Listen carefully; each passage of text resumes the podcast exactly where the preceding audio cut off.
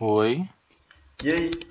Quem é que tá digitando, hein? Sou eu, tô digitando o nome do Ah, José tá. pra colocar ele na chamada, pelo amor de Deus. Alô? Oi, Oi, senhor José.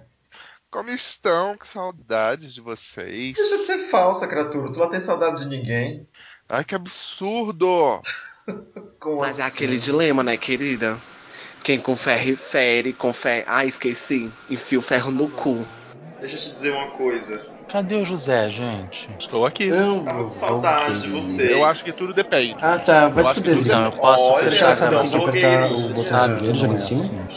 Eu Pra gente ser gentil, até manda Exatamente. desfoder as Vocês, no pessoas. sentidos ninja. E diga, por favor, que não é textão. Então, na terça-feira, na quinta-feira, eu na terça-feira, na realidade. Deixa eu só pegar uma coisinha ali. Outra coisa, eu só pegar uma coisinha, 5 segundos. Ainda não Deixa eu falar uma coisa. Mal, imaginei que ele fosse fazer isso em algum momento da minha vida. Assim que eu E Deus, que você Chinês, falando. no gaúcho, não posso falar mais nada.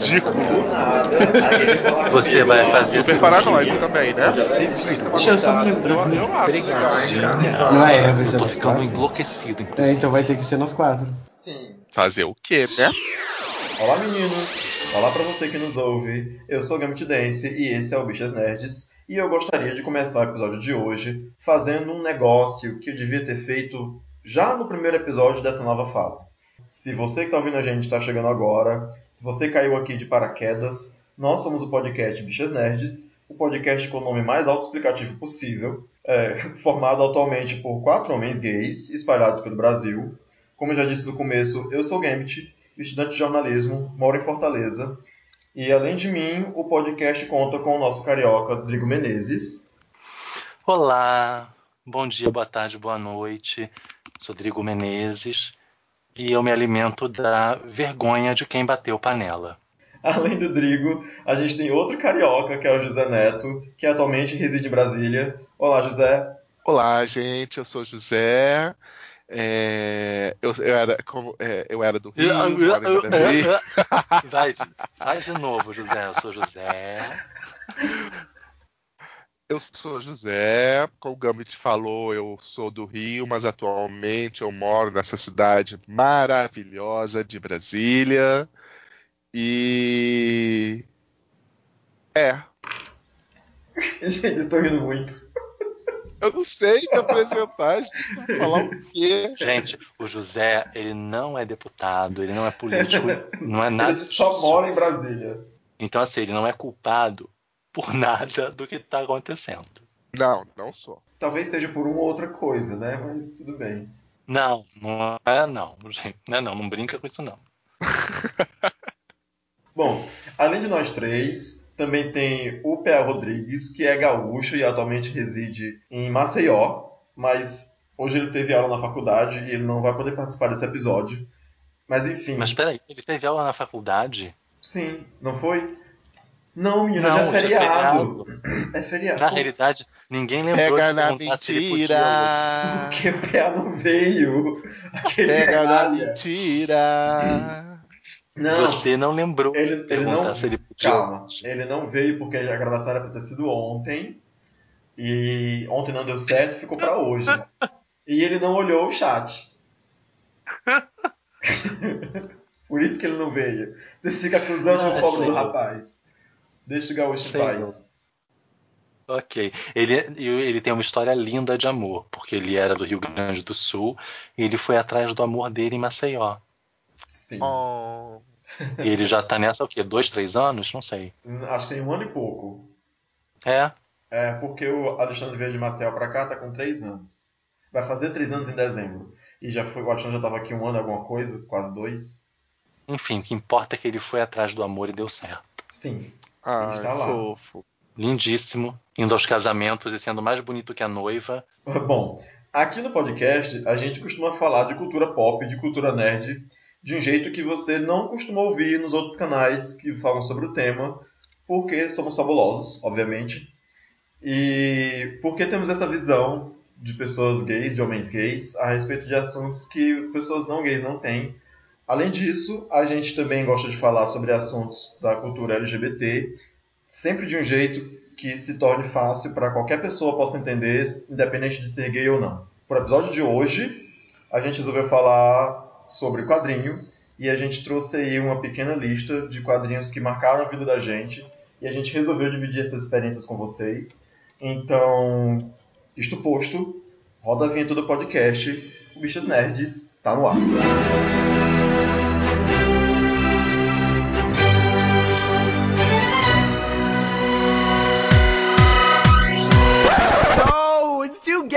Here. Bom, é, cada um de nós fez, fez uma listinha e acho que o José quer começar com, com a indicação dele, não é, José? Sim, mas você já explicou o que, é que vai ser o podcast? Já expliquei sim. Ele explicou na abertura, mas ele falou que era só de quadrinhos. Como eu tô com bloqueio criativo e não consegui pensar em nada que mudou minha vida, que me fez uma pessoa melhor, eu não consigo ser melhor do que isso. Eu vou falar de uma coisa que eu já falei 30 vezes. Tá. Vou pegar uma série que não é um quadrinho. Pronto, é isso que vai acontecer fazer aqui, um gente. adendo. Nem todos nós vamos falar de quadrinhos, porque o Rodrigo não conseguiu pensar em nenhum quadrinho que tenha marcado a vida dele, então ele vai falar de um filme que ele pensou de última hora. Não é um filme. Não é um filme, é uma série. É uma Uma série série. que ele pensou de última hora. E um quadrinho que é do coração. Ah, já tá bom, gente. Então vamos lá. Tá ótimo. Vai, José. Quem, quem você trouxe pra falar? Hã? Quem você trouxe pra falar pra gente? Ninguém. Não é quem, é o que, né? Desculpa. Então, eu vou eu vou falar de uma revista, de uma- um livro ilustrado, sei lá, um livro ilustrado, uma graphic Uma novel, sei lá. graphic novel.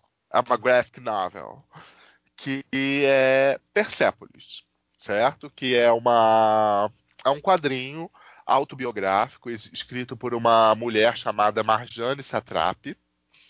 E a Marjane, ela é iraniana, justamente o título ele se refere ao fato de se passar no Irã, porque é dito no- na, na HQ que os iranianos eles são, elas foi contado a ela na infância que os- as pessoas do povo dela são descendentes dos persas, daí a HQ se chama Persépolis.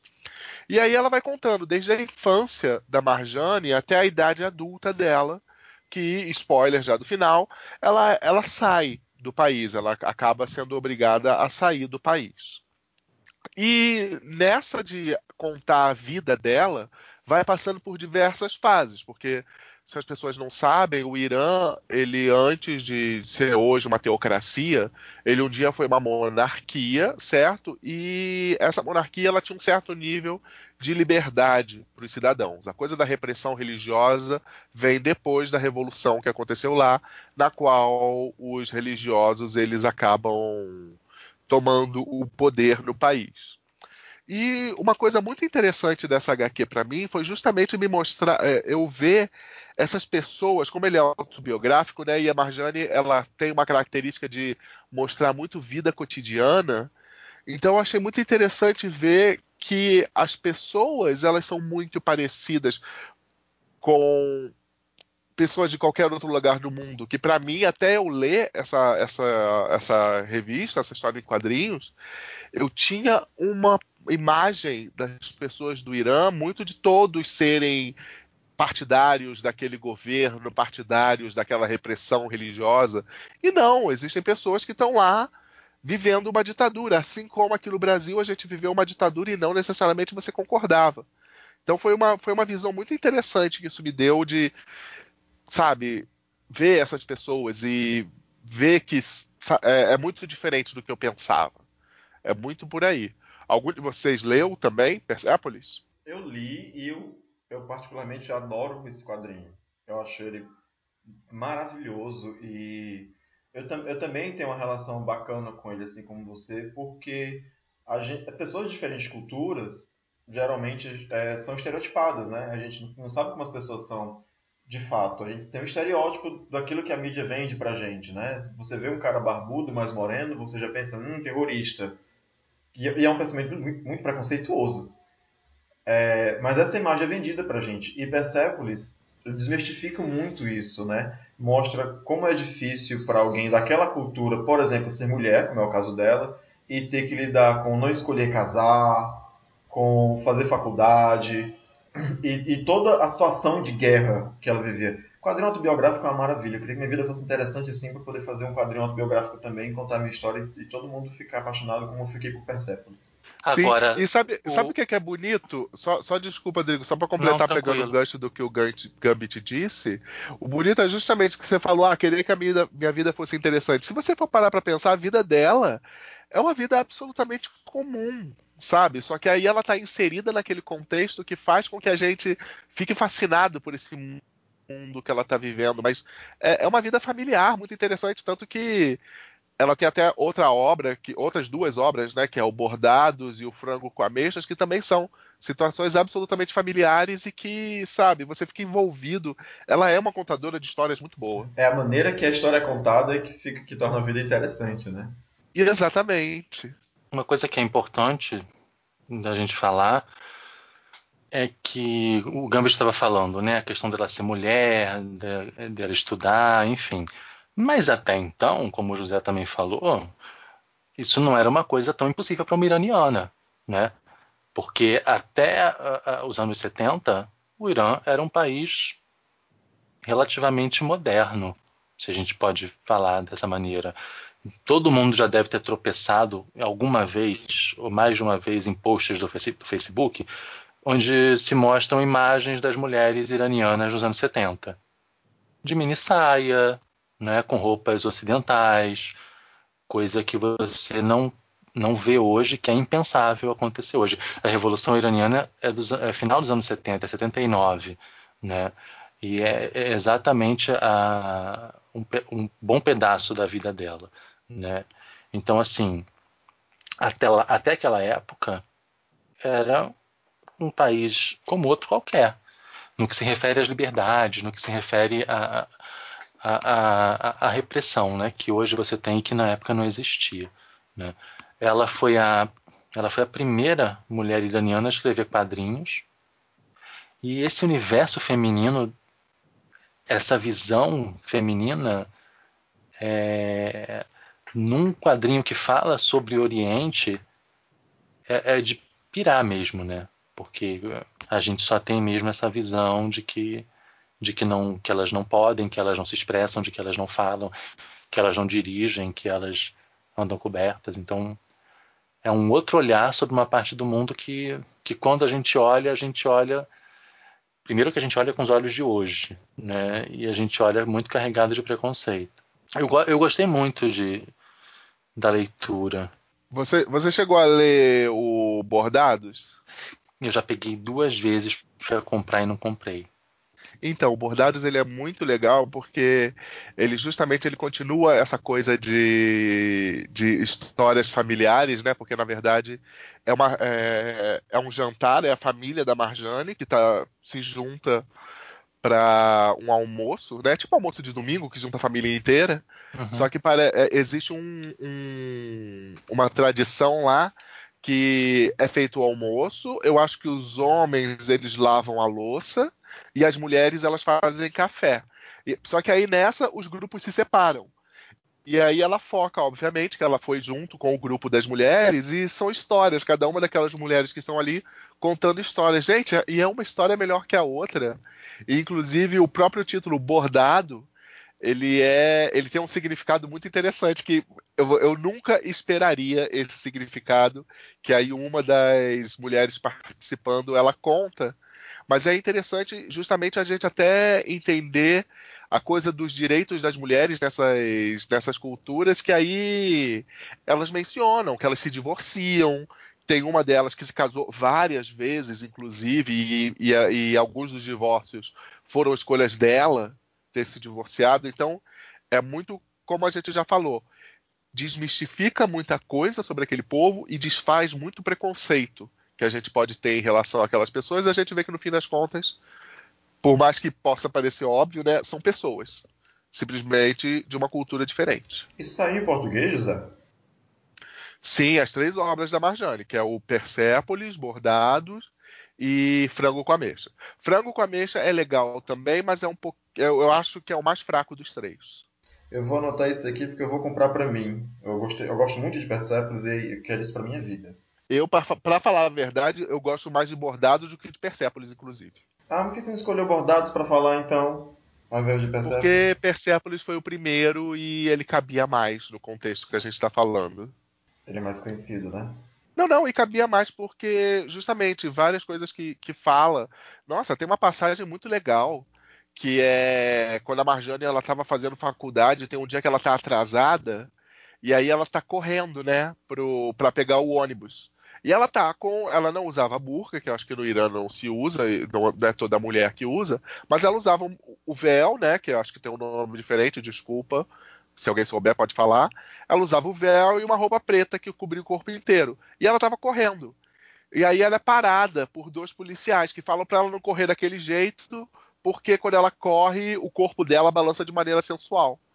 E aí ela fica puta com, com os guardas e é, é, é, muito legal ver essas situações, ver as coisas que essas pessoas passam nesse lugar. E é assim, recomendo que as pessoas leiam, que vale muito a pena. É, duas coisas. O nome do véu é hijab. Ah, ok. E eu só conheço a edição que, que é a completa. Aqui no Brasil saiu ele em pedaços, quer dizer, porque Não. eu não, ele já saiu o Aqui tijolinho só saiu completo. a versão completa, isso. Tá. E acho que eu não sei se o filme chegou a ser lançado oficialmente, só para saber que é, Persepolis tem também um filme de animação que ele é muito interessante porque a- o livro, a HQ e o filme eles estão contando a mesma história, mas tem detalhes diferentes em cada um. Então eles se complementam muito bem. Você assistiu o filme, você vai ter uma experiência, você lê, você vai ter outra experiência, mas você junta os dois e aí a história ela fica mais Eu não Completa, sabia que tinha assim. filme, gente. Tô sabendo disso É, é uma agora. animação. É uma animação que é bem interessante porque ela segue exatamente o traço da Marjane. Ah, mas, mas Então, só a tem fica animação, né? Não tem live action. Não, não, é live action, não, é animação. animação. Ah, eu vou procurar também pra assistir. Então as coisas que a gente Tem no descobre YouTube assim, legendado. meio, meio ao Tem no léu, YouTube né? legendado inteiro. Que a Marjane, só pra. O livro ele acaba justamente ela saindo do Irã e indo pra França. Ela hoje mora na França e foi lá que ela lançou o Persépolis. Isso é um spoiler? Ah, eu acho que não. Eu também acho que não, se eu não me engano, ela deve falar isso no começo da, da Não, edição. não, não fala, fala? Não, enfim. Não fala. É Porque eu não sei, Mas não eu sei sabia se é, eu não, já não é algo que estraga uma surpresa. Porque eu já tinha visto a biografia dela antes de ler. Assim, que tipo, que ah, ela é radicada na França, não sei o quê. Ela, inclusive, ela parece que lançou um filme recente. Eu não sei se ela era diretora ou se ela era produtora. Saiu recentemente mais um filme dela, mas eu não assisti ainda. É, eu acho que em algum podcast, eu acho que foi no Feito por Elas, alguém falou da obra da Marjane Satrap e mencionava isso.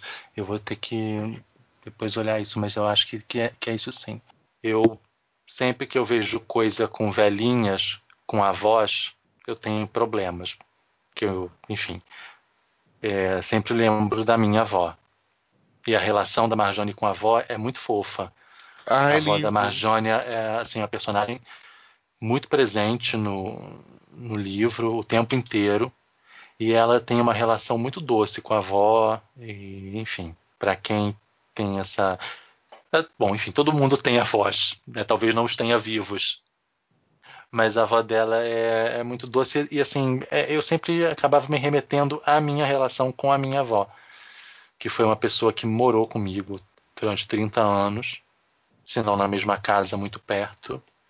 E é, eu me peguei várias vezes tendo lembranças da minha avó, da relação que eu tinha com ela. Então, Ela ainda tá viva? na avó da Marjane, não. Mas isso foi um spoiler. Ai. Não, eu ia perguntar, só- eu ia perguntar da sua avó.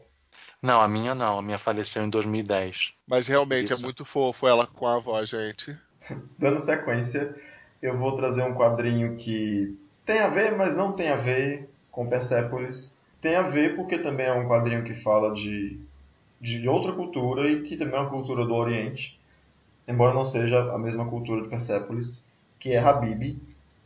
Habib é um quadrinho do escritor Craig Thompson, que já tinha ficado conhecido antes por Retalhos, que também é um quadrinho autobiográfico. Que é lindo. Sim, é, eu também acho.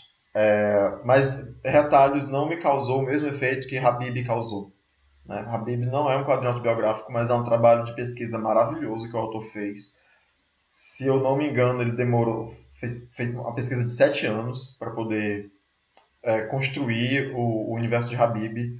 É um quadrinho que conta a história de dois personagens que começam crianças ainda, que são dois escravos que conseguem fugir e eles tentam tocar a vida sozinhos no meio do deserto, morando num barco. E a história se desenrola a partir daí.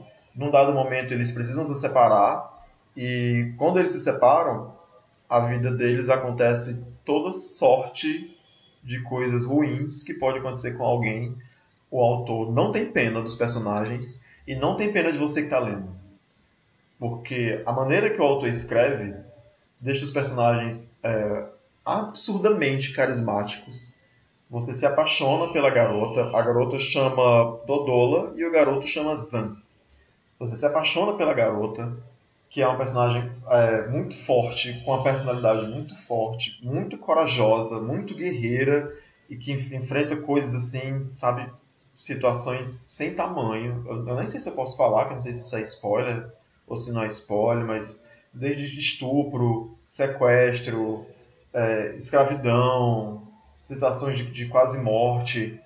E o garoto, por outro lado, que procura por ela desesperadamente, achando que ela o abandonou, também passa por toda sorte de coisa ruim que pode acontecer.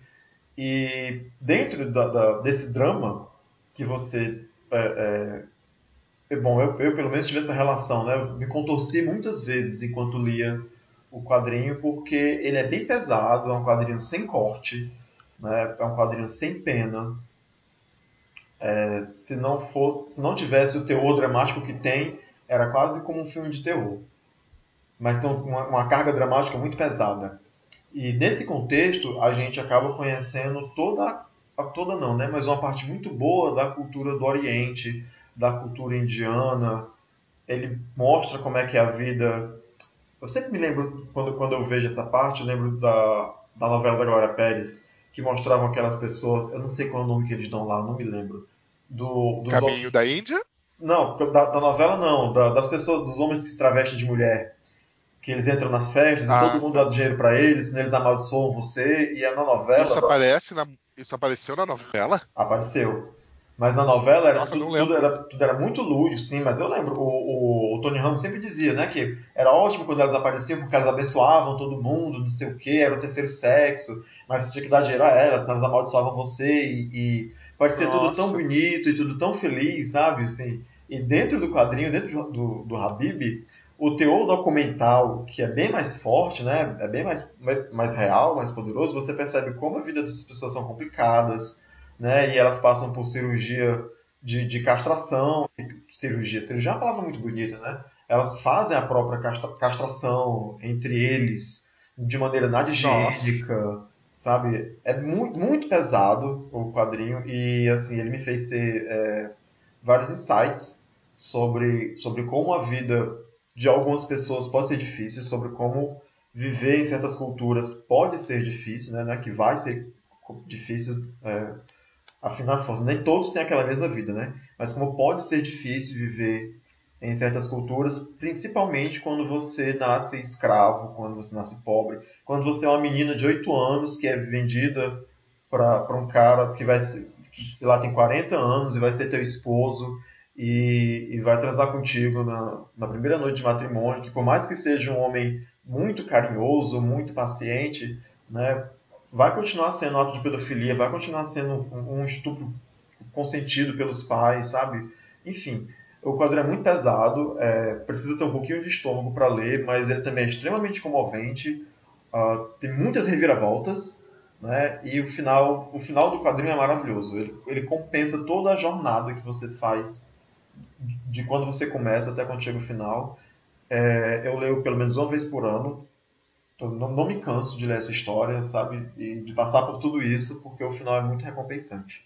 Mais alguém quer falar de mim? Eu, eu, eu só conheço esse quadrinho de capa. Eu vi a capa dele na loja, olhei, hum, que capa bonita. Acho que eu vou levar. Mas eu pensa em levar pelos motivos errados, porque essa capa, eu acho a capa dele muito bonita e definitivamente eu não esperava isso que você acabou de falar. Eu não tinha ideia de que era sobre isso. Mas é bem Eu assim. tenho e eu nunca li. Meu Deus, dois hereges. Ele está na. Porque assim, a minha casa ela tem pilhas de livros não lidos. Quando o MBL começar com as perseguições, que a gente foi expulso dos lugares. Aí vão tiver jogar que- tudo na fogueira e você não vai ter lido nenhum.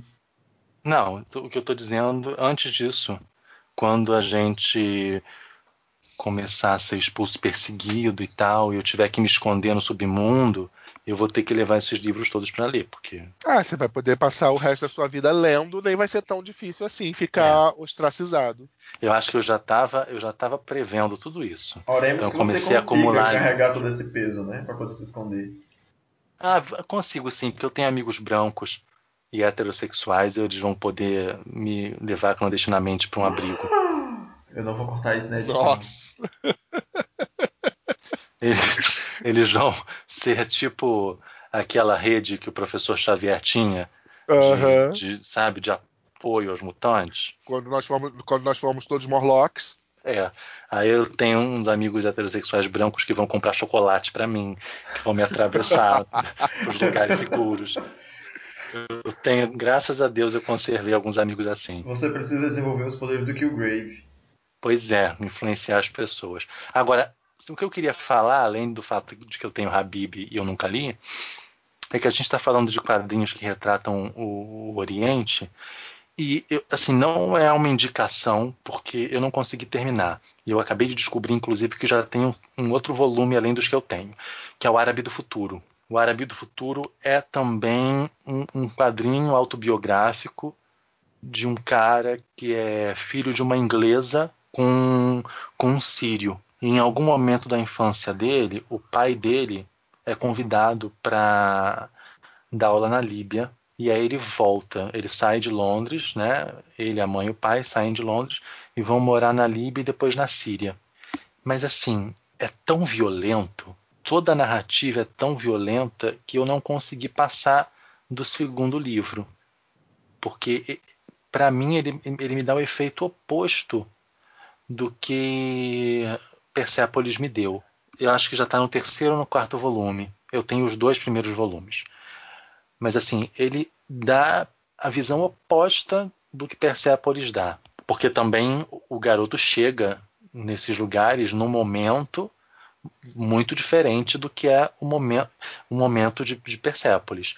Tudo bem, muita coisa do que a Marjane coloca já é do, do pós-revolução, mas eu não sei se é o olhar dela ou se realmente o clima no Irã era tão outro, tão diferente do que era na Síria e na Líbia.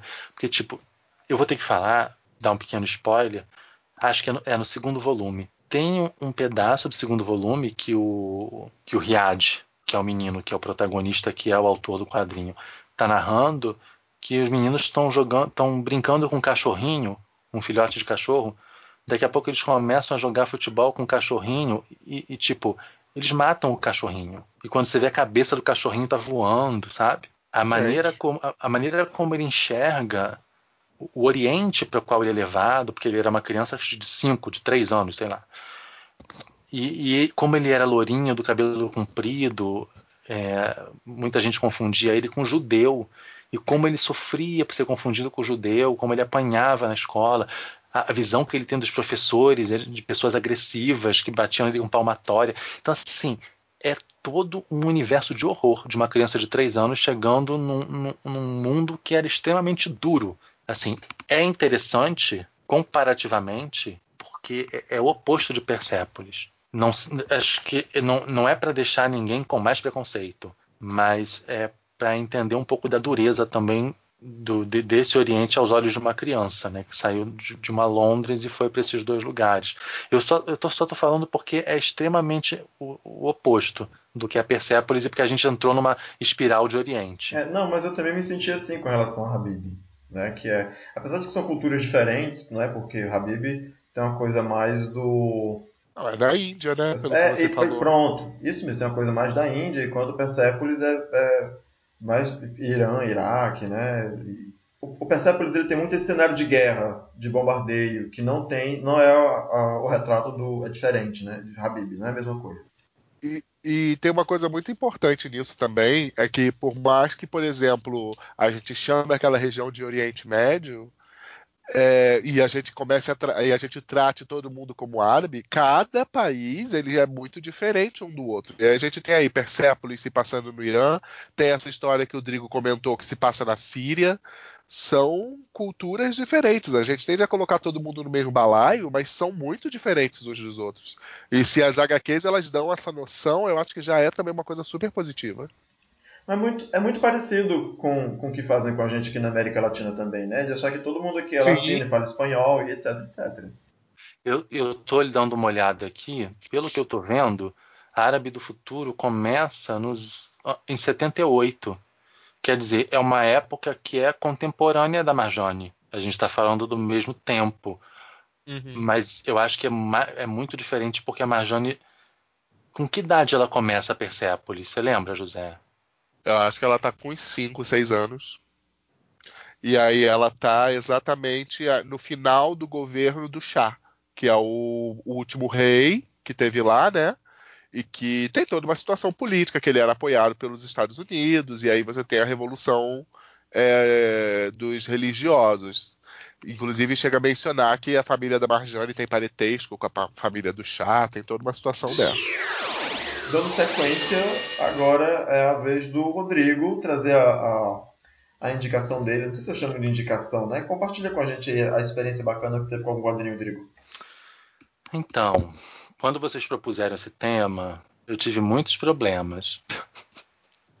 muitos problemas de, de, de, de achar alguma coisa e eu acho que é por um único motivo, porque eu acho que não tem, assim, em falando de quadrinhos, eu acho que não tem nada tão forte para mim, tão referencial do que do que X-Men.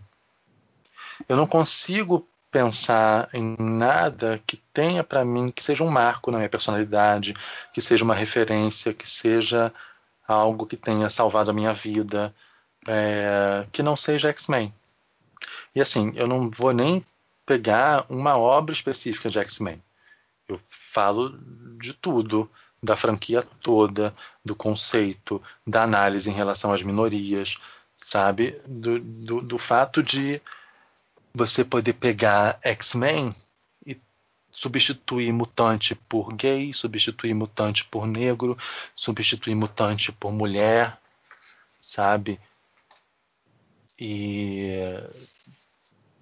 com 12 anos de idade, no momento em que eu passei a ter um entendimento do que seria a minha sexualidade, eu ter contato com material né, de, de quadrinhos, que era uma coisa que eu já gostava, e perceber que aquelas pessoas como eu, elas eram perseguidas, eh, elas eram humilhadas, elas eram violentadas, elas eram alvos de, de olhares tortos, de violências físicas, elas muitos foram expulsos de casa. Eu não dei essa sorte, eu não dei esse azar. Essa a- sorte. É, fato falho. Eu imagina, eu não dei essa sorte com essa merda dessa família aqui até hoje. Não. Eu não dei esse azar. A minha família não era igual a família do Bob, que nunca aceitou. Minha família é super tranquila. É mais como a família da Jean, que tem dois pais que são super ok. Um pai professor universitário que era super ok com a, com a condição genética dela. E, e é uma coisa que dialogou muito fortemente comigo, né? Sabe? Toda vez que os X-Men resgatavam um mutante em perigo, você pode aí colocar, você pode achar várias manchetes, várias notinhas de LGBTs que a gente vê na imprensa que passaram por uma situação de violência e não tiveram X-Men para serem resgatados, né? Enfim, noturno lá, o pessoal com tocha correndo atrás dele. O professor Xavier foi lá e salvou. Na vida real, a situação da- das LGBT, das gays, das trans, das sapatão não é assim. Tem muita gente que morre de maneira grotesca, com o olho furado, gente que morre queimada, gente que morre empalada, e, e não se investiga, não se procura, não, não, não, não se vai atrás.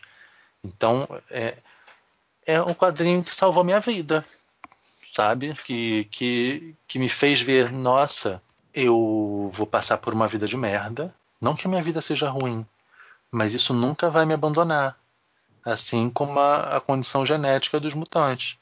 Por mais que eles salvem Nova York, por mais que eles salvem o universo, por mais que eles façam coisas boas, a mídia vai estar falando mal. Eles vão acabar de salvar o universo, alguém vai jogar uma pedra ou uma garrafa na cabeça deles. Eles vão ser sempre mutantes. Não importa o que eles façam, eles vão ser sempre mutantes.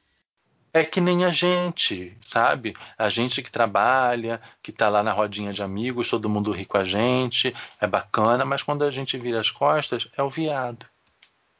E a gente tem que ficar se provando e fazendo as coisas, sabe? Às vezes fazendo muito melhor e se esforçando muito mais do que uma pessoa heterossexual, porque ainda tem uma situação de preconceito. Então eu sabia que a vida inteira isso ia me acompanhar, que era algo que às vezes eu poderia esconder, que eu poderia camuflar, que eu poderia não falar, mas que não sairia de mim. Né? E que eu tenho novamente essa vantagem competitiva que, por exemplo, as pessoas trans não têm e que, por exemplo, uma pessoa que dê mais pinta do que eu não tem que seriam os Morlocks dos quadrinhos, sabe? Então, assim, como não? Onde que qualquer coisa escrita nos quadrinhos vai superar a marca que X-Men deixou em mim? Não tem nada. Então eu vasculho todas as revistas que eu já li, eu vasculho tudo que eu já li a vida inteira e não tem nada. Não tem nada que vá suplantar a importância que que X-Men tem na minha vida. Tem que ser X-Men, sabe? É por isso que eu tenho tá, o símbolo da Fênix nas costas. É por isso que eu encontro o Chris Claremont numa convenção e começo a tremer. E é por isso que eu ainda acho até hoje que a minha mutação vai se manifestar tardiamente, porque eu tive cachumba com 13 anos e isso fez com que meus poderes não se manifestassem. A cachumba atrasou tudo. Eu acho que uma hora vão se manifestar. Eu tento ficar mexendo os pesos na academia com a minha telecinésia, que ela não vem. Eu só espero não estar perto, porque essa primeira manifestação de poderes é violenta, então eu espero que você esteja sozinho. É. Levando-se em conta que esse poder seja uma telecinese, né? Porque pode ser qualquer outra coisa. Pode ser vômito ácido. Pode ser um poder cagado. Eu posso, sei lá, entrar em combustão espontânea e não ser, né? É, invulnerável ao fogo e ao calor. Pode, pode, pode, ficar gigante menos o pé. Exatamente. Mas, Mas eu, ainda, eu ainda espero que esses poderes se manifestem, entendeu? E, e assim, é um quadrinho que, que me salvou, que me colocou numa outra direção, porque eu vi que essas pessoas existem, existem párias em toda a sociedade. E quando você descobre que você é um pária, o que, que você faz com isso? Você tem que prosseguir. E X-Men me mostrou que eu, deve, que eu ia prosseguir, que, que as coisas iam acontecer, independente de eu estar adequado ou não à sociedade, ou da sociedade me aceitar ou não, teria que andar, teria que prosseguir. E aí é por isso que eu vibro quando estreia The Gifted, e eu vejo que tá ótimo, quer dizer, para mim tá ótimo, né? A série da Fox tá ótima até agora. Espero que não seja Heroes, porque tem tudo para virar um novo Heroes. Mas Fox, pelo amor de Deus, não cague, não, não cague, por favor. E é isso, X-Men. Então, é interessante você falar. X-Men seria minha indicação também, mas acho que eu vou aproveitar que você já falou e falar um pouquinho do que foi minha experiência, porque não foi, X-Men não foi o primeiro quadrinho de super-heróis com, qual, com o qual tive contato. Por acaso foi, do Homem, foi com o Homem-Aranha, que eu comecei a ler quadrinhos de super-heróis. Não, meu primeiro contato também foi Homem-Aranha, mas assim. E... Foda-se, caguei. É, exatamente. Homem-Aranha é uma merda, não vamos falar mais disso. Mas eu, eu sempre, e por mais que X-Men tenha esse subtexto, eu sempre enxerguei eles mais o lado super-heroístico, principalmente porque eu acho que eu me lembro bem dessa, desse meu começo lendo. Eu tinha muito aquelas histórias da Terra Selvagem, as histórias deles no espaço, em que esse lado social dos X-Men não aparecia muito. E eu fui ter a noção de o que significava toda a metáfora da minoria, coisa e tal, foi com aquela edição especial Deus ama, o homem mata, que quando eu li, na verdade, ela saiu com o título de Conflito de uma Raça. e que é uma revista que até hoje eu tenho, por sinal, no mesmo dia que o Drigo encontrou Chris, Chris Claremont, eu também estava, e foi a revista que eu levei para ele autografar. Nós somos dois até hoje. abençoados. Ai, não é? Que fofo. Dois abençoados. E foi com essa revista que eu fui ter. Sabe, que deu aquele estalo, eu era meio burro, né? Admito, que deu o estalo da coisa do preconceito, de o que eles enfrentavam. Tem uma cena muito forte, que é o aquele reverendo, que é o Striker, né? Ele Isso. apontando pro noturno, ah, você quer dizer que aquilo ali é um ser humano? E apontando pro noturno. Cara, e aquilo me bateu de um jeito. Foi ali que estalou realmente a coisa da minoria, que eles, ah, eles são super-heróis, eles estão inseridos nesse mundo de super-herói, mas eles são párias nessa sociedade, sabe?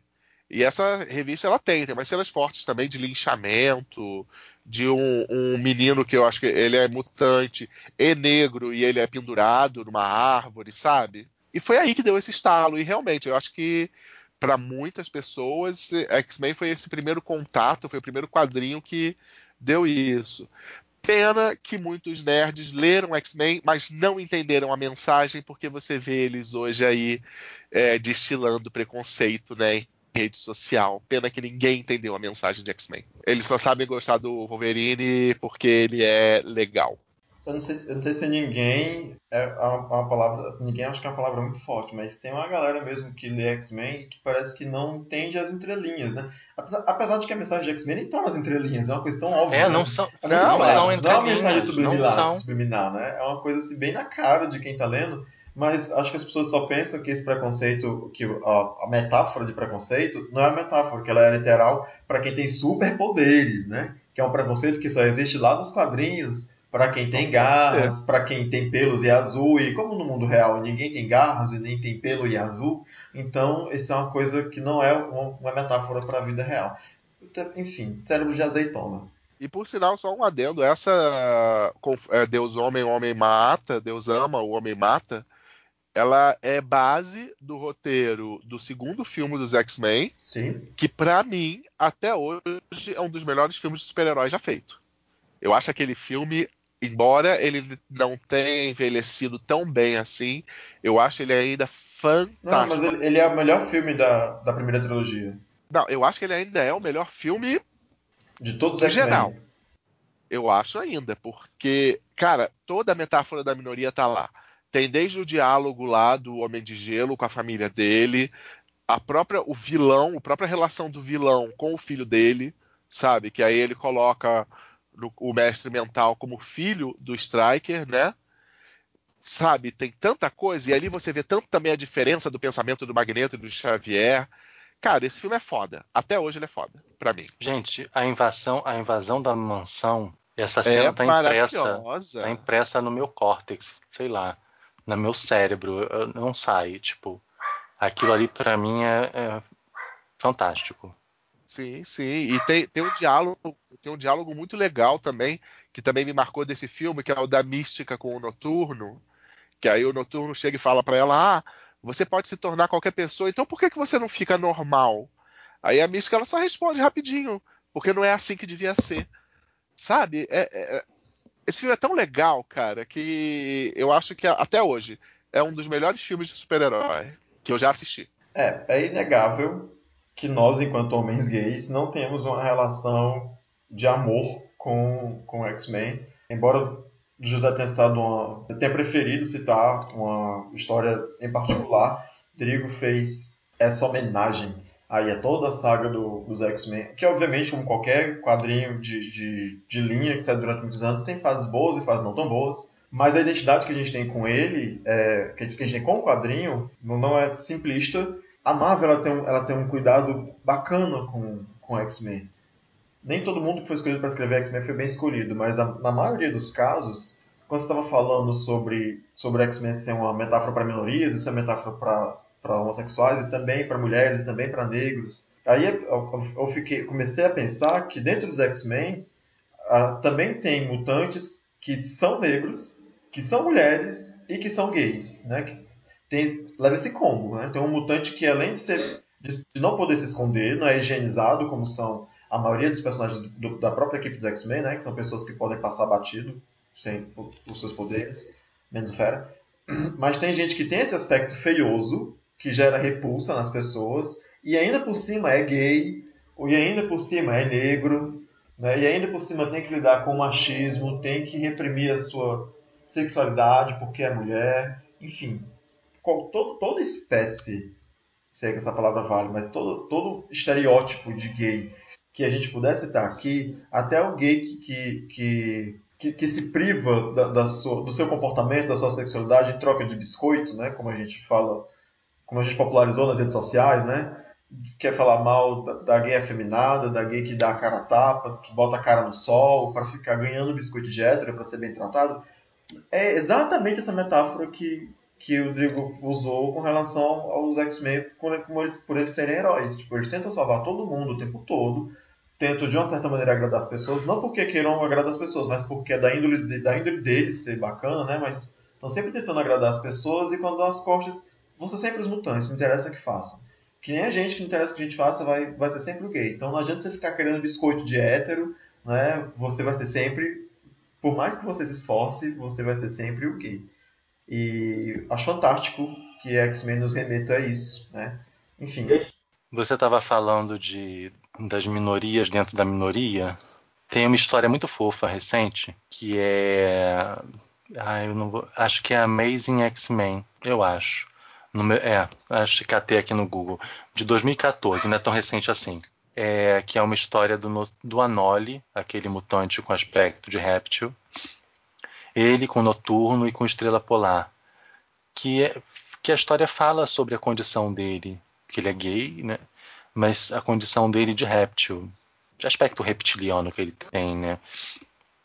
E tipo, a questão toda é, cara, quem é que vai querer namorar com ele, sabe? Imagina para um adolescente que é mutante e que tem um aspecto que não que deixa ele aparentemente repulsivo, né, para os humanos. E, e o cara quer namorar.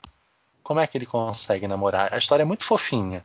Ah, não, só que você mencionou isso, que X-Men tem essa, essa característica né, de conversar melhor com o, o leitor do que muitos outros super-heróis. Por mais que as pessoas se identifiquem com Homem-Aranha, por mais que eu acho que X-Men sempre foi muito mais identificável, talvez até pela nossa condição de minoria e tal. Ele é os personagens são muito mais identificáveis que qualquer outro.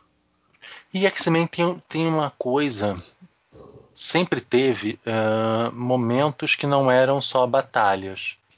Claro que outras histórias também têm isso, mas você tem aqueles momentos. Não, sim, sim, X-Men tem isso demais. Tem isso demais. Principalmente nas histórias que não são das equipes principais, que é o motivo pelo qual eu, eu vivo comprando ainda mensal aqui no Brasil. Muita gente reclama, por que ainda compra mensal? Porque, gente, as, as melhores histórias dos X-Men são as que a, a- a editora aqui no Brasil não lança nos encadenados, que são as sub-histórias, as histórias das equipes menores, dos personagens coadjuvantes, que tem um quadrinho solo As, as pessoas elas falam muito do aspecto, por exemplo, ah, é Quarteto Fantástico, ah, é uma família, não sei o quê.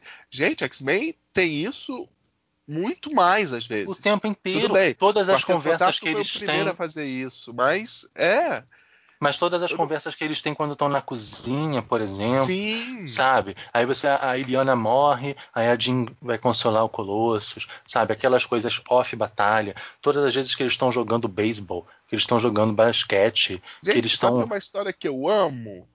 Não sei se vocês lembram daquela fase que eles tinham passado pelo Portal do Destino, estavam na Austrália. aquela do shopping. Isso, que são, são as meninas, elas saindo pra passear e conversar e sabe que história legal, cara. Eu achava tão fofo aquilo, tão legal aquela história. E que depois tem a versão dos meninos, né? Que é uma paródia Isso. com invasão. Exatamente. É, Então, assim, X-Men esses momentos, coisa. esses momentos humanizam muito, sabe? Acho que isso ajuda a aproximar muito de qualquer pessoa, sabe? É, Tem essa coisa ainda que tem a ver com a, com a coisa do LGBT, que é a escolha de uma outra família, a família que você escolhe. E Sim. quantas vezes, por mais que as nossas famílias sejam maravilhosas, e as nossas são, e nós somos uma exceção, as nossas, as nossas famílias não entendem tudo da nossa condição. Na realidade, entendem muito pouco. Né? Tipo, quando um- uma pessoa que é negra sofre racismo, sofre bullying na escola, essa criança, essa pessoa negra vai chegar em casa, se for uma família que se entende, se lê como negra, essa família vai conseguir acolher a dor dessa criança. A gente não. A gente às vezes não pode nem contar que sofreu bullying. E se contar e a família entender, segurar as pontas, ela não vai entender do que a gente está falando. Então, Uhum. por mais que a gente seja acolhido em casa, em alguns momentos, chega uma hora em que a gente acaba tendo que encontrar outras pessoas para partilhar esse- essa outra parte da vida. Que a gente acaba escolhendo uma outra família, que às vezes não é para substituir, mas é que é para complementar. Né? E. X-Men tem muito isso. Assim, X-Men tem essa, fa- essa essa escolha que os personagens sobre fazem, isso. né? Aham, sim. Que eles E eu, eu, me lembro que, justamente, por mais que algumas pessoas, Gambit, achem que a fase do Claremont ela era verborrágica, coisa e tal, a graça estava justamente nesses diálogos longos, nessas conversas, sabe? Eu me lembro muito bem de uma história, por exemplo, da da vampira com a tempestade, que é a tempestade conversando com a vampira para ela se aceitar como é. E, e é uma história tão legal também, é um diálogo tão legal entre as duas, que essa é a graça da- dos personagens. Como você falou, eles são muito humanos, são muito identificáveis. Tá. Eu não vou começar o embate. certo? Eu joguei, eu joguei a isca, você não pegou. Não, não é o foco do nosso episódio, eu não vou ficar aqui batendo boca, porque eu sou eu, eu sou como Emma Frost. Eu sou fina. Eu vou dar seguimento, eu vou falar do próximo quadrinho que eu trouxe, e eu espero que, diferente de Habib, vocês tenham lido. Na verdade, não é um, um, um único quadrinho, é uma dupla de quadrinhos, porque é são histórias que se complementam, que é Fan Home e Você é Minha Mãe, da, da Alison Bechdel, que se ninguém ouviu falar, é a famosa criadora do teste de Bechdel, que serve para para você ver se um filme é, é feminista, né? se ele trata bem uma mulher de, de maneira correta ou não. Dá uma googleada aí que você, que você encontra, é um, é um teste bacaninha. Fan Home, que é o primeiro quadrinho da, da. Quer dizer, não é o primeiro quadrinho dela, né? mas é na sequência dos dois, Fan Home vem primeiro. É, é o quadrinho. Os dois são autobiográficos, contam a história da vida da autora e a relação que ela tem com os pais. No primeiro, conta a relação que ela tem com o pai, que também era gay, mas era enrustido. Vivia casado com a mãe dela e durante boa parte da história a gente não consegue identificar se a mãe dela sabia ou se não sabia das relações extraconjugais que, que o pai da Alison tinha com outros homens. É, o quadrinho chama Fan Home, que Fan Home é o nome que se dava para as casas funerárias, né? que acho que uma tradução literal seria Casa da Graça, Casa de Graça que era onde as pessoas faziam, é, preparavam os mortos para funeral, né? Maquiavam os mortos ou embalsamavam, enfim, para colocar para colocar nos caixão. E a casa dela, na casa dela funcionava isso. O pai dela, a mãe dela fazia, fazia esse trabalho. Além da mãe dela ser atriz também. Enfim, a, no primeiro quadrinho conta a relação que ela tem com o pai dela e a relação que ela tem com a própria sexualidade, porque a história começa quando ela ainda é criança, se torna adolescente e se descobre lésbica. E aí tem toda essa problemática, ela é uma criança nos anos 70 e para poder contar para a família e sabe e ir para a faculdade para morar fora e só então conseguir aflorar essa sexualidade, se entender como lésbica e aí a relação que ela constrói com o próprio pai, que é quem acaba levando ela pro pro submundo LGBT que tinha ali nos anos 80, né, que é aquela coisa das boates em guetos, é aquela situação mais escondida, e ela tem que trabalhar com essa situação, né, ter que lidar com não só com a própria sexualidade, que para ela também é, é complicado, mas ter que lidar com a descoberta da sexualidade do pai e a relação que ele tem com a mãe. O quadro é maravilhoso. No segundo, que é o Você é Minha Mãe, a história é mais focada na relação que ela tem com a própria mãe. O quadrinho começa depois que o pai dela já morreu, isso não é spoiler. Faz parte da, da sinopse do quadrinho, né? O pai dela, inclusive, morre. Bom, não vou dizer como ele morre para você ler, para ficar mais interessante ainda. Mas no segundo quadrinho já começa depois que o pai dela morreu e ela já tá, ela já pretende escrever um quadrinho que foca na relação dela com a mãe. Não, desculpa. Ela, tá, ela pretende escrever o quadrinho que conta a história dela com o pai dela, que seria o Fan Home.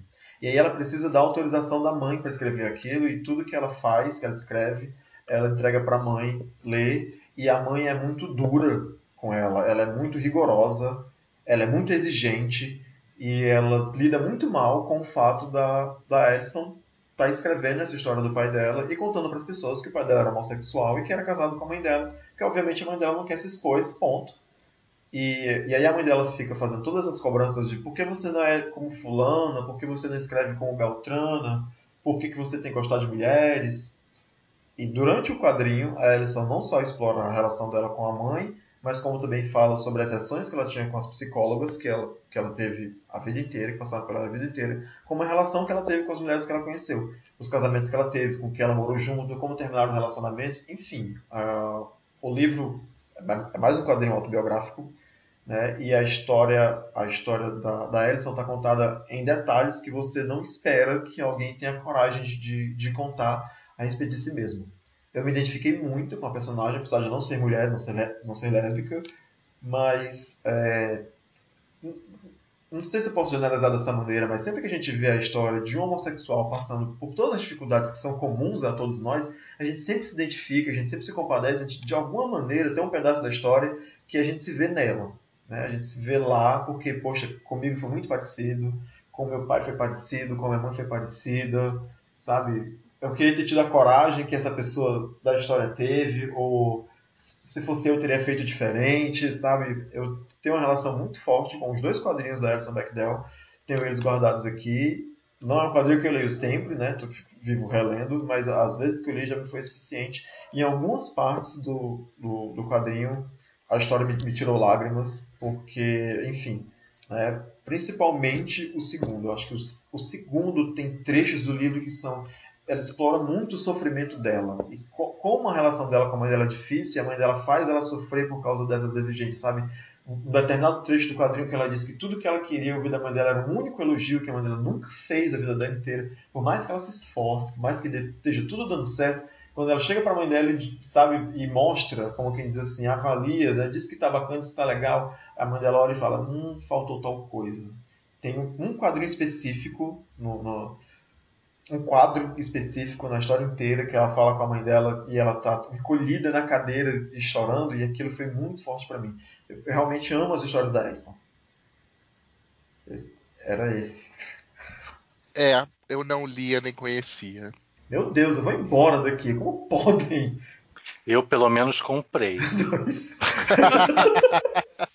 Dois hereges. Eles precisam ler Fan Home. E a Fan Home, se vocês forem ler, vocês vão ter que ler escaneado, vão ter que comprar usado de alguém, porque a editora é famosa. Quando acaba, ela já não, não imprime mais. Assim, é uma coisa que ou você comprou na primeira vez ou não comprou nunca mais. Quando se esgota a edição, ela não, não imprime de novo.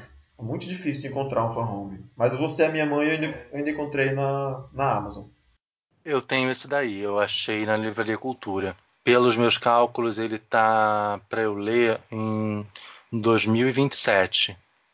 Ah, ele tá na certo. fila em 2027. Você não conseguir... vai viver tanto, querido. A média de vida dos homossexuais é baixíssima. Cruz? Nossa! Olha, eu tô muito chateado que vocês não leram nem Habib, nem Fan Home, nem Você é Minha Mãe. Próximo.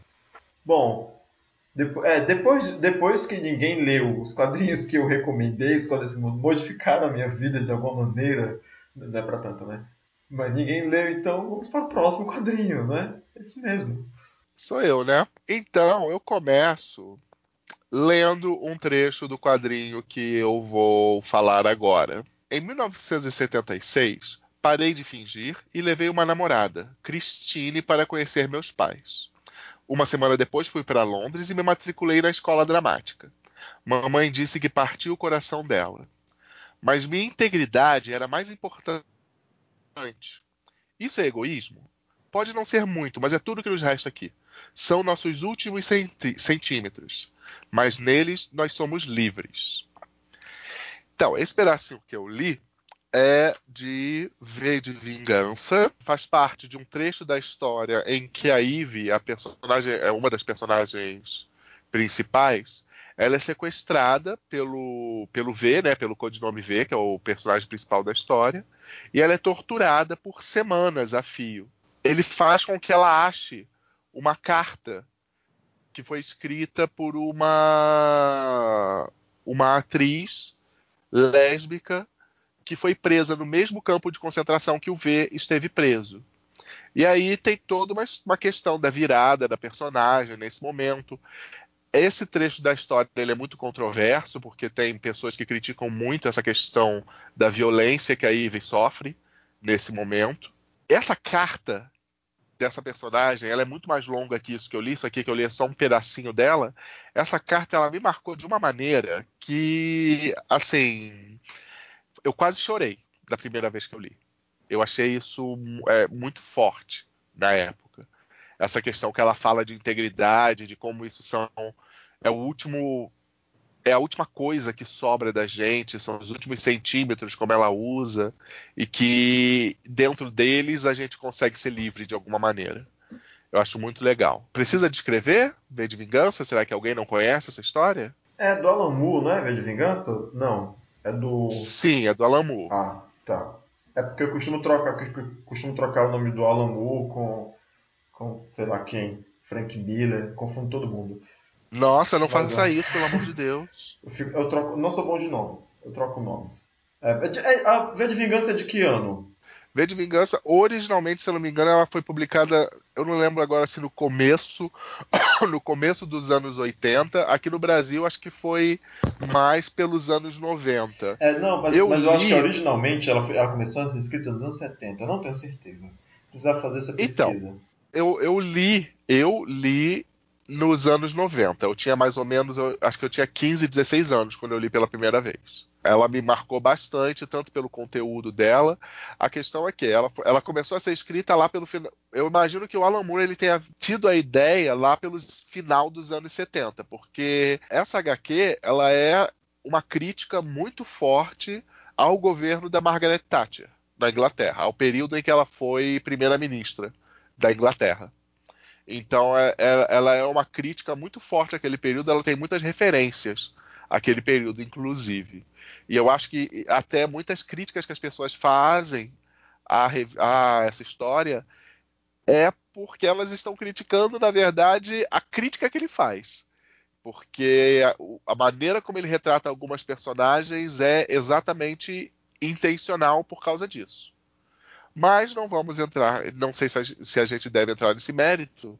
Ela é uma história distópica sobre uma Inglaterra ditatorial, que ela está sob o comando de um partido totalitarista. E o personagem principal é um terrorista, que ele assume o codinome V, certo? E esse personagem, ele um dia ele encontra uma menina na rua, que é a Ivy. E aí a história ela vai acompanhando o, o V e como ele torna a Eve uma espécie de sucessora dele. Mas aí tem todo o trâmite é, no meio dessa história. E eu gosto bastante dela. Eu acho que é uma das melhores coisas que eu já li em quadrinhos. É, V... Não sei se vocês leram. Eu li. Eu imagino que a maior parte das pessoas conhece o filme. Diferente de vocês, eu li. É, é, não, Ver é um quadrinho maravilhoso, porque ele, é, ele, é, ele tem uma veia política muito, muito forte, e é um quadrinho que é muito preme, preme, não é premeditado, é premonitório. Ele é muito premonitório. Sim. Né? Parece que é um quadrinho que foi escrito, sei lá, 30 anos atrás, ou 35 anos atrás, ou mais do que isso, mas que fala muito bem sobre uh, o cenário que a gente vive hoje, né? o cenário político que a gente vive hoje em determinados países. Toda essa questão. E que merda, né? Pois é, e que merda. Mas o interessante é perceber, mas o interessante é perceber que era assim e continua assim. Pois é. A questão é, o, o Alan Moore ele se inspira muito naquele no 1984, no V. Ele é claramente inspirado e ele coloca alguns toques de coisas que estavam acontecendo. Por exemplo, o, a, essa Valerie, ela era lésbica e ela é capturada e levada para um campo de concentração, que no qual fazem experiências com ela. Isso aí está diretamente relacionado com algo que aconteceu durante o governo da Margaret Thatcher, porque com o advento do HIV, ela chegou a propor a criação de campos de concentração para você colocar as pessoas com HIV, trancafiar elas para que elas não continuassem espalhando a doença. Então ele, ele tem uma crítica muito direcionada a ela e aquele período. E eu acho que, justamente, é como vocês falam, a gente tá tão na merda que até hoje você pode encontrar paralelos dessa história com a realidade. Enfim, eu não sou ninguém, com pouco parco conhecimento que eu tenho, para falar qualquer coisa ruim a respeito de de Vingança. O que eu posso dizer é que, diferente de você, é, o quadrinho ele não me. Eu não fui arrebatado, sabe? Eu li, em determinadas partes eu achei um pouco. Achei que a história devia andar mais ou correr mais, ou que tinha texto demais para um quadrinho e, e, e achei. meio- Eu demorei muito tempo para ler, porque sempre que eu começava a ler eu sentia muito sono, então eu tinha que parar de ler, porque eu não conseguia ler. Né? Então eu demorei muito tempo para terminar a leitura.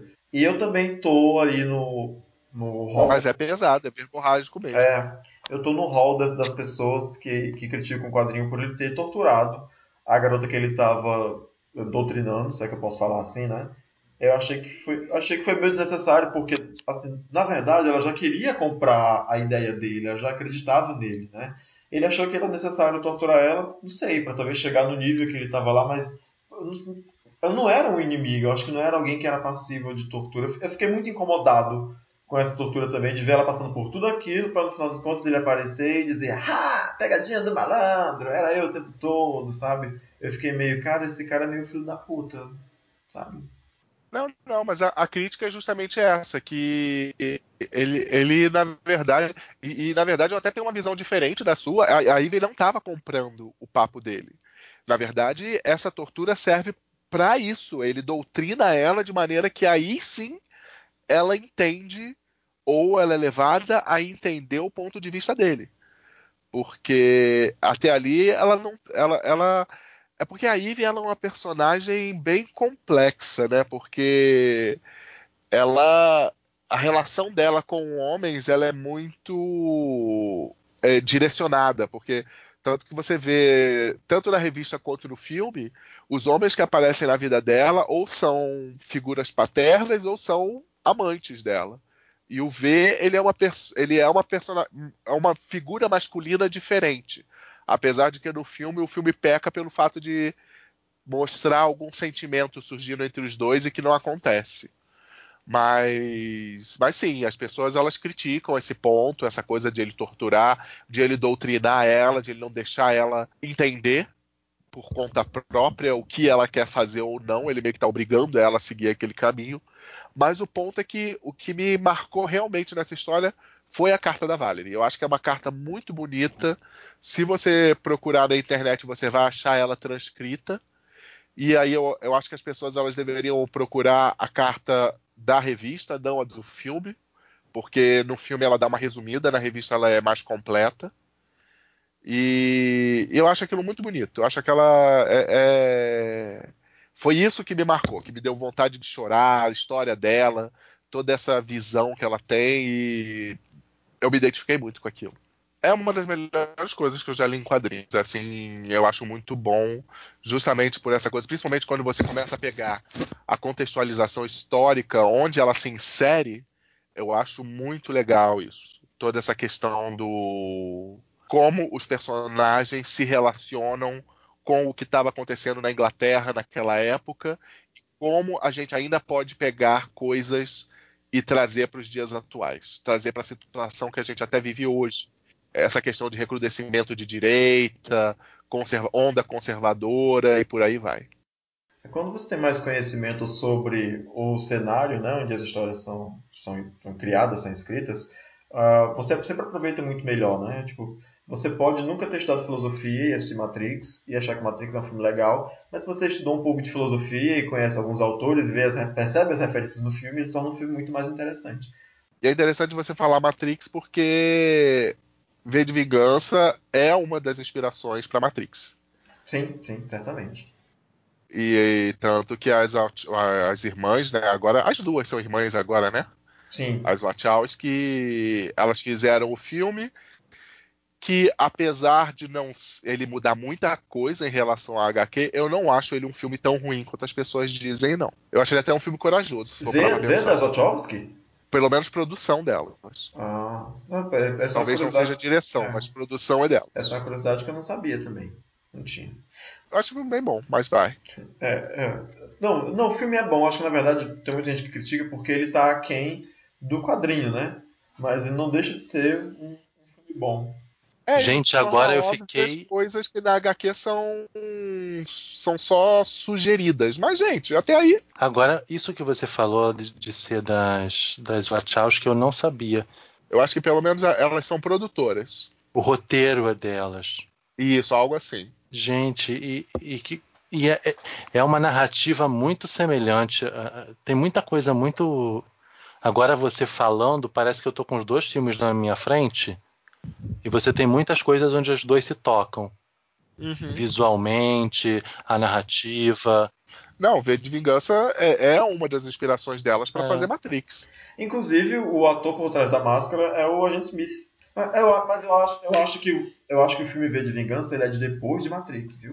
Depois, não, bem depois. É, 2005. É, eu só acho isso. Ele é óbvio, ele, ele torna algumas coisas que na HQ são só sugeridas, ele joga na cara muito obviamente, e, e eles tomam algumas liberdades que fazem com que o filme fuja, como por exemplo, elas dão uma ideia de um envolvimento romântico entre o V e a Eve, mas afora é isso, é um filme que foi lançado pós 11 de setembro e que o protagonista é um terrorista. Cara, só disso eu acho que elas já merecem todos os parabéns de ter feito esse filme.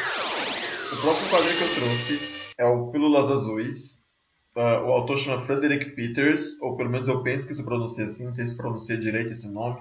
É, é um quadrinho que fala sobre HIV AIDS. Também é um quadrinho autobiográfico é, e conta a história do, do próprio autor, né? Então, o nome do personagem é o, é o próprio autor. E a história começa quando ele conhece uma moça chamada Kati, que é soropositiva.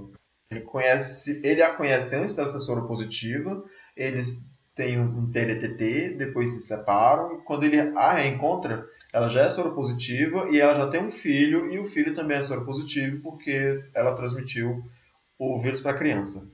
E aí eles começam a namorar e o quadrinho trata dessa relação, que é uma relação soro-discordante. Inclusive, essa é uma das primeiras frases do, do quadrinho. Quando você abre a, a, o quadrinho, uma das primeiras coisas que ele fala é, é essa crítica ao termo soro-discordante, porque ele não entende que eles são discordantes. Né? Ele, ele dá uma, uma, uma ressignificada aí no nome.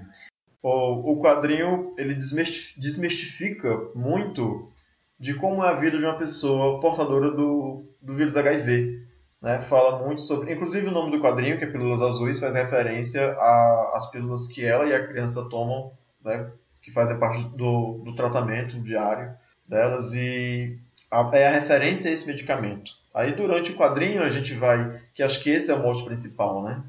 A gente, a gente não só se apaixona pelos personagens, mais uma vez é um, um, um, quadrinho que a maneira como é escrito torna os personagens completamente assim cativantes a moça principalmente talvez o autor do quadrinho não sei se é proposital né se ele escreveu com esse uh, uh, querendo causar essa impressão mas a, a namorada dele ela é bem mais carismática do que ele. É uma pessoa que é impossível de você não se apaixonar por ela. Ela, ela é muito maravilhosa ela tem um discurso super ok com relação às coisas.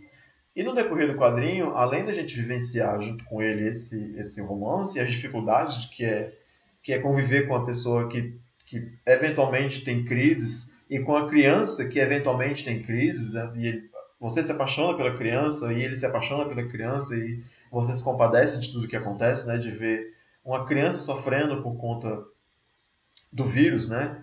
passar por internação e ele conta como é que foi a noite dele com o garoto no, dentro do hospital e tudo mais. E além dessa, dessa paixão muito normal que a gente tem pelo romance do casal, o quadrinho ele é, ele é absurdamente educativo, sabe? Você aprende muita coisa sobre como é a vida de uma pessoa soropositiva, como é passar pelos tratamentos, pela medicação e lidar com as crianças, e como é para ele viver com a pessoa soropositiva é, sendo que eles planejam sei, ter filhos ou, ou, ou, mesmo fazer sexo sem, sem camisinha e ter que passar pelo médico, sabe? E todas as vezes que ele tem uma mínima lesão que seja, ele tem que correr para o médico para fazer alguma explicação. Até ele ouvir do médico, o médico dar um puxão de orelha nele muito claro, dizer tipo, cara, relaxa, sabe? Não é assim que as coisas funcionam. Enfim, é, o quadrinho foi extremamente educativo para mim, além de ser extremamente emocionante. É um quadrinho sem fim, obviamente, porque o autor escreveu quando estava vivo, né? Podia ter escrito psicografado. Então, a história não, a história, o quadrinho termina, mas a história continua, né? A história deles continua. É uma história maravilhosa, eu realmente recomendo, recomendo fortemente. Não é um quadrinho que me deixou extremamente emocionado, como foi com, com os quadrinhos da Ellison ou como foi com Habib, até porque a, a maneira que o autor escreve é muito leve, é uma história que, que é um assunto que é muito sério, mas que é tratado de uma maneira muito leve, sabe? Não é, não é aquele quadrinho pesado, sofrido, denso, não. Ele, é, ele tem um texto bacana, ele é bem humorado, ele fala, ele ri de si mesmo em muitas situações. Então, é, é maravilhoso. É um quadrinho que não é muito grosso, sabe? Diferente de Habib, que deve pesar uns 3 quilos. É um quadrinho que não é muito grosso, você termina de ler rapidinho e você sai de lá, assim, enxergando as pessoas que são portadoras de, de HIV você enxerga esse mundo completamente diferente do que você imagina que seja. Eu recomendo fortemente. Acho uma pena que os meninos não leram. Por favor, anotem isso no caderno de vocês e leiam. Era isso. Eu já ouvi falar dessa, desse quadrinho. Só, é, quando você começou a descrever, eu me lembrei. Ele tá na fila, eu quero comprar ele, é porque ainda não só uma questão de oportunidade de comprar ele, até porque ele me interessa muito é, esse, esse assunto, porque eu acho bem legal é, a gente se informar. E eu, eu acho que são poucos quadrinhos que tratam, né? Dessa questão de pessoas vivendo com HIV e não, de uma maneira mais positiva, principalmente, né? Para quem não sabe, eu, eu, eu podia ter falado isso na minha apresentação, né? Mas para quem não sabe, eu sou biólogo e eu trabalho justamente na área de HIV e AIDS. Eu trabalho no Ministério da Saúde. E essa questão que o Gambit falou da, da revista de o cara não concordar com essa nomenclatura soro discordante, justamente aqui no Brasil também existiu essa discussão por muito tempo e recentemente está se usando uma nomenclatura, passou a se usar uma nomenclatura diferente aqui no Brasil. Na verdade, agora quando você tem um casal em que uma pessoa tem o HIV, vive com HIV e a outra não, você chama esse casal de soro diferente, não mais de soro discordante, que é uma nomenclatura que as próprias pessoas vivendo com HIV elas consideram mais adequada para descrever a situação delas, tá certo? Então é, é, bem interessante esses paralelos né, com a realidade e como as coisas mudam. Que eu não sei quando é que esse quadrinho foi escrito. Ele é muito antigo, Gambit? É de 2001. Pronto. É de 2001. Então é, é, é, é um tempinho, né? Mas, Nossa, ele é mais antigo do que eu imaginava. Eu achava que era mais recente. É, mas, mas ele é interessante porque ele justamente retrata a vida de quem tem com HIV nessa era pós aquele início que era, né, que era muito difícil, que não havia tratamento, coisa e tal. Então ele está retratando já a vida de uma pessoa com HIV como a gente enxerga hoje, que é uma doença tratável, que a pessoa ela vai tomar lá os medicamentos que não são agradáveis, mas que pelo menos vão permitir que ela tenha uma vida longa, né? E relativamente normal, bem parecida com a vida de qualquer outra pessoa que precisa tomar medicamentos com frequência, como um diabético ou um hipertenso, por exemplo. Então eu acho muito interessante essa retratação. Eu, não, eu quero reforçar uma coisa que você falou, porque assim, a, a gente, né, a gente que é nerd, Vou generalizar dessa maneira. A, a gente consome as coisas que nos são que não são cabíveis, né? A gente gosta de quadrinho, a gente gosta de série, a gente gosta de filme, a gente gosta de super-herói. E talvez, se essa história não saísse em quadrinhos, eu teria que procurar outros meios fora da minha bolha para poder lê-la ou, ou ler né, outra coisa sobre que também tratasse sobre o assunto. Eu acho que é muito bacana que o autor tenha escrito essa história, essa vivência dele e que tenha sido em forma de quadrinhos, porque isso pode chegar em pessoas que em outras esferas não seriam alcançáveis. Com certeza. É, até porque não se fala basicamente sobre isso, né? É, é, eu, eu remeti a isso quando o José falou que não tem muito quadrinho sobre isso, que não tem muito quadrinho sobre o assunto. Na verdade, quando tem um livro que fala sobre o assunto, o livro costuma ser muito técnico, ou uma leitura que não é interessante, ou que está na seção de uma livraria que você, a não ser que você esteja é, interessado no assunto, você vai até lá e pegue algo que seja sobre o assunto. Tipo, eu li Pílulas Azuis sem saber que ele tratava de, de, de HIV AIDS. Né? Ele foi, ele, eu vi num grupo, sei lá, de amigos, alguém leu e ele foi recomendado no grupo e tarará. E aí eu comprei o quadrinho e li e tive essa boa surpresa a respeito dele. É, é, é, é, bem legal isso justamente da gente ver o poder que essas mídias têm. Que muitas vezes as pessoas elas enxergam o quadrinho como uma mídia menor, como um meio de comunicação menor, mas cara, é isso. Você a, a história está aí para ser contada e o meio que você está usando não importa. O que importa é que é uma história sendo contada e que está acessível a muita gente.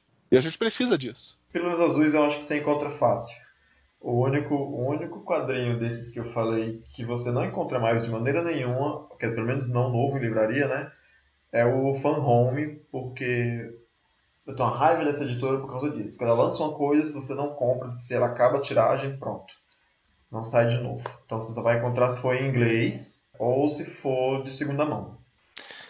Então, gente, é, nesse meu bloqueio de indicar coisas que mudaram minha vida, eu lembrei de uma coisa que mudou minha vida. Ah, mentira, não mudou porra nenhuma.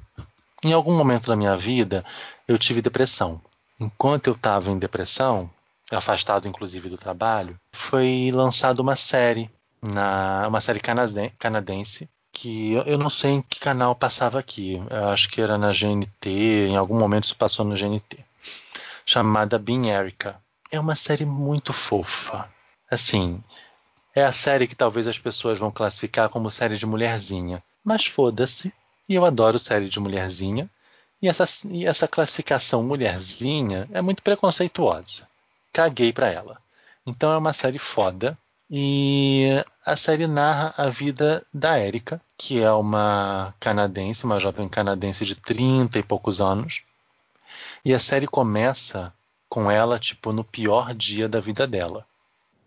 Ela tem um emprego escroto num call center. Eu trabalhava num call center. E ela é demitida por ser super qualificada para o trabalho que ela tinha. Legal, né? Aí nesse mesmo dia ela toma um, um, fora de um louco de um cara que ela conheceu, não sei se era pela internet, ele, ela tinha marcado um encontro com ele e o cara dá um toco nela. E aí, demitida do emprego, levado um, entre aspas, depois de ter levado um pé na bunda do cara, ela pega uma chuva, ela vai se abrigar numa cafeteria e ela toma um café que eu não sei se tinha nozes ou avelã, e eu sei que ela é alérgica à porra da, da coisa que tinha, e ela vai parar no hospital, choque anafilático. E aí a vida dela muda, porque no hospital ela conhece um cara que dá um cartão para ela e esse cara era um terapeuta, é, o Dr. Tom. E a partir daí ela passa a fazer sessões de terapia com esse cara.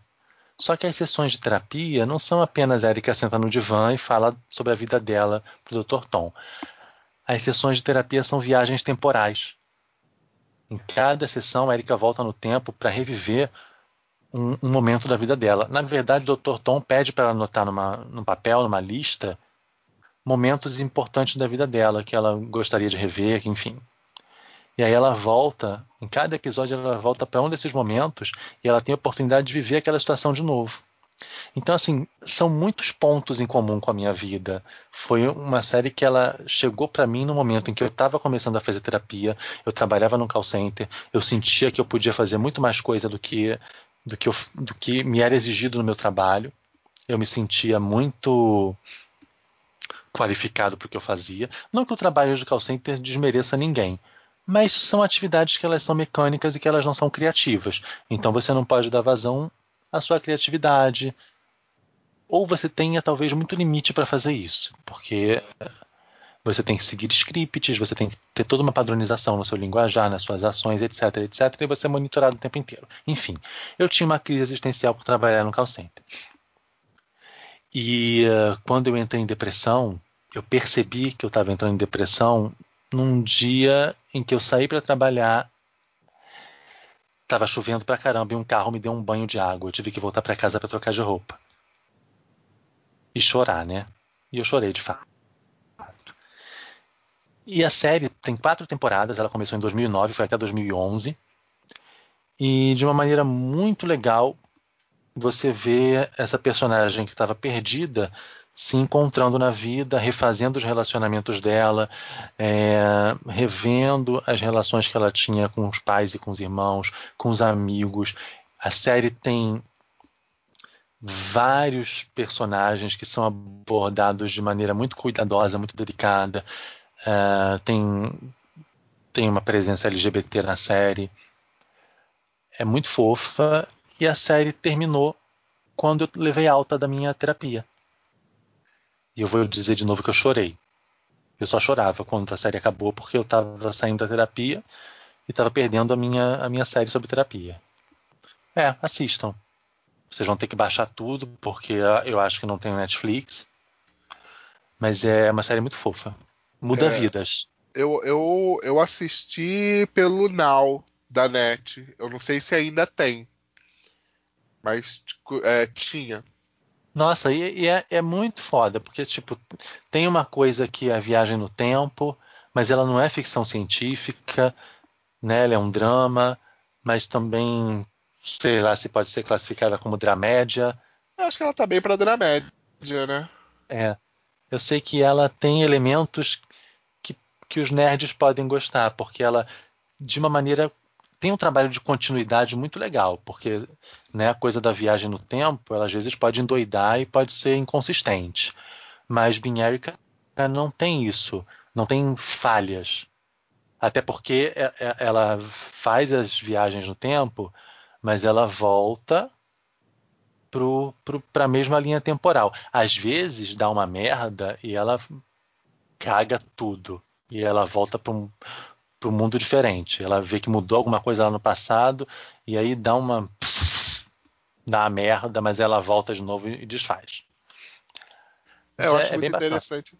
Eu acho muito interessante que tem isso, né? Tem muitos episódios em que a, a linha temporal se acerta para voltar ao que estava mas existem episódios em que ela consegue efetivamente mudar alguma coisa. Isso, é. E eu acho que a série aí... faz isso com bastante equilíbrio. E isso aí é ela tem que, e ela tem que lidar com aquilo. Isso, exatamente. Sabe? Porque nem é... sempre a mudança é para melhor. É. E às vezes, e, e, às vezes justamente ela não precisava mudar. Uhum. Ela só precisava estar lá naquela situação com os olhos do presente para entender, reinterpretar e ressignificar uma coisa do passado, né? Que de fato é muito do que a gente faz na terapia, porque na terapia a gente não pode mudar o passado, mas a gente pode mudar a narrativa, a gente pode ter uma outra, uma outra perspectiva sobre aquilo que a gente viveu e que constitui o que a gente é hoje. Né? A terapia é, é uma questão de você se enfrentar e se reinterpretar, se ressignificar e lidar com as suas escolhas, né? E poder avançar. Uhum. Eu gosto muito de Being Erica também, assim, não foi algo que me marcou tanto assim, mas acho que foi uma das séries que eu mais gostei de assistir, que é justamente é muito gostosinho assistir, é. sabe? É. São os episódios é, é isso, sabe? É aquela série que você assiste e você sai mais leve, mais feliz, é, é, é legal isso. É, e assim, e é uma série que não é muito falada. Sim, eu, sim. Eu nunca ouvi falar. A série não é muito falada, tem pouquíssimas pessoas que gostam, tem pouquíssimas pessoas que, que eu falo da série, as pessoas, nossa, você assistia também. Né? E assim, é, é, é muito fofo. E foram quatro temporadas, não foi nem. Não é nenhuma série que só teve uma ou duas temporadas. É de que ano? Era de 2009. E, e, é engraçado isso. Eu tenho vontade, às vezes, de ir ao Canadá justamente porque eu queria visitar é... os lugares por onde a Erika passou. É muito engraçado isso. É, porque até então o Canadá é super utilizado para gravar as séries americanas, mas né, não uhum. como sendo Canadá. Né? É só usado como locação, mas em tese as séries se passam nos Estados Unidos. Né? É, Be Erika é Canadá, ela é canadense e e é justamente isso. Acho que é, é, é, uma, é uma série muito boa. Quem não assistiu, que assista, porque É muito fofa e é muito legal. E eu queria ter uma psicanálise desse jeito. Ah, eu também. Poder voltar no tempo e. Nossa, tem um episódio ótimo. Eu acho que é o que ela está na faculdade e o professor pede para. Não sei se é. Professor de quê? Porque ela, ela faz literatura, né? Seria um curso que é equivalente a letras, vai. Aí ela recita um poema, ela tem que recitar um poema na, na, na aula, e ela recita uma música da Britney. sim, sim. que ninguém sabe que é a Britney, porque a Britney não estourou ainda. A Britney acho que devia ser uma criança. E aí todo mundo acha o poema que ela recitou muito foda. E é uma música da Britney. Não, é muito bom. Essas sacadinhas são muito boas. É bem legal. Como você que está ouvindo a gente percebeu, esse episódio foi ótimo para você conhecer um pouquinho mais da gente, saber das coisas que a gente gosta, das coisas que mexeram com a gente. Eu, eu gosto desses, desses programas que a gente faz de lista, porque serve inclusive para nós mesmos nos conhecermos melhor, porque a gente mora lá, cada um num pedaço muito distante um do outro, men- menos Drigo e, e, e José, que foram amigos né, de infância ainda em Pangeia. É, vamos encerrar por hoje.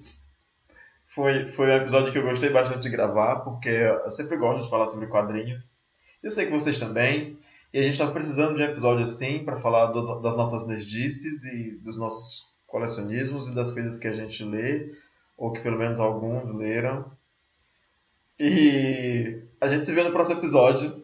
Para quem acompanhou a gente até aqui, o nosso muito obrigado.